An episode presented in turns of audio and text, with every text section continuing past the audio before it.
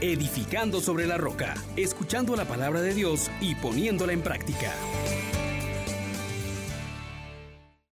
Paz y alegría, queridos hermanos. Les saluda su hermano Juan Elías de la Misericordia Divina, agradecido con Dios por este nuevo día.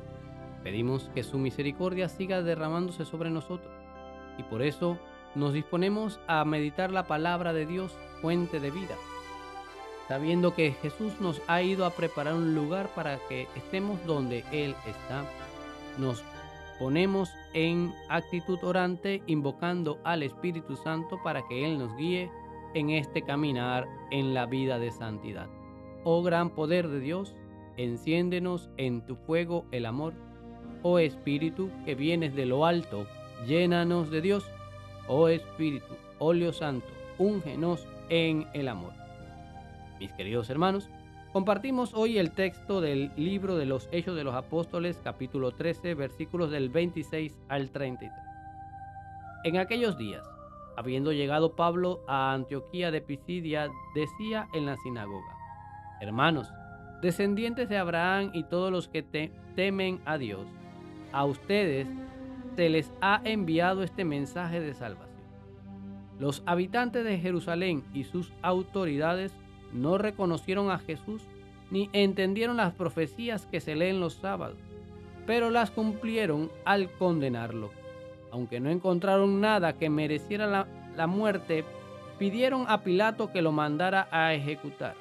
Y cuando cumplieron todo lo que estaba escrito de él, lo bajaron del madero y lo sepultaron. Pero Dios lo resucitó de entre los muertos. Durante muchos días se apareció a los que lo habían acompañado de Galilea a Jerusalén, y ellos son ahora sus testigos ante el pueblo. Nosotros les anunciamos que la promesa que Dios hizo a nuestros padres nos la ha cumplido a los hijos, resucitando a Jesús.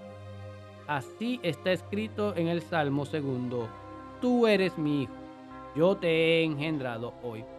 Palabra de Dios. Te alabamos, Señor. Hermanos, hermanas, hoy Pablo continúa en medio de sus viajes propagando la buena nueva y hace partícipes de la salvación a todo aquel que acoge el mensaje de vida que él proclama. Hoy siguen vigentes estas afirmaciones y la invitación continúa abierta. Incluso si en algún momento hemos sido causa de la crucifixión de Jesús, por razón de nuestros pecados, nuestra ignorancia, negligencia e injusticia.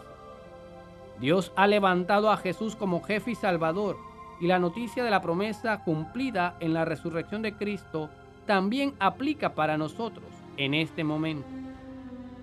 Cuando estaban sepultando a Jesús, pareciera que estaban dando fin a sus palabras y promesas. También a nosotros en estos momentos de crisis Pareciera que ya no hay más y que este confinamiento y drama será lo último que veamos. Sin embargo, hoy vuelve Jesús a exhortarnos cuando nos dice, crean en Dios, crean en mí, pues Dios es fiel y no nos deja a merced de la muerte. Y es más, nos precede porque va a prepararnos un lugar para que estemos donde Él es momento entonces, hermanos, de creer en la victoria de nuestro Dios y confiar en sus promesas y así animarnos para vivir una vida en santidad y poder ser beneficiario de esta buena nueva de salvación. Dejémonos amar por este Dios que viene a salvarnos y digámosle orando, Señor Jesucristo, que has sido resucitado, y te nos manifiestas como camino, verdad y vida. Concédenos un aumento en la fe y así no dudar ni un instante, sino más bien confiar totalmente en tus promesas de salvación. Permítenos con tu gracia caminar por tus senderos en santidad de vida, buscando la verdad en todo cuanto emprendamos y no apartarnos nunca de ti, querer la vida misma. De tal forma que podamos disfrutar de tu compañía por los siglos de los siglos. Miremos un instante, hermano, a Jesús que se acerca y que nos llama hermanos. nos asocia a la familia divina y nos hace partícipes de su salvación. Digámosle que no tome en cuenta, oh Jesús, nuestro proceder de Isida. Oh Jesús, hoy tú nos miras y nos pides que creamos en ti y que creamos en Dios. Este llamado no es descabellado. Tú eres Dios, uno con el Padre y el Espíritu Santo. Por eso, hoy nos aseguras que volverás por mí, por cada uno, y que nos dices que ya conocemos el camino para disfrutar de esta misión y de esta mansión que tú nos prometes. El, el camino de la pasión, muerte y resurrección. Pero Él nos anima diciéndonos que siempre estará con nosotros. Porque eres tú el que ha tomado mi lugar. Y hoy tu victoria me convierte en hijo de tu Padre Santo y le puedo llamar Abba. Ahora soy heredero de Dios y coheredero contigo. Gracias, Jesús. Pues bien, hermanos, hoy te invito a tres cosas muy sencillas. Renueva la convicción que Dios ha resucitado a Jesús.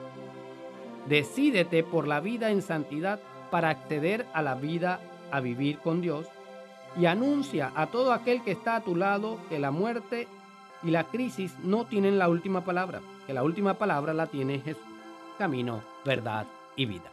Bendiciones para todos. Les exhortamos, hermanos, por la misericordia de Dios, que pongan por obra la palabra y no se contenten solo con oírla.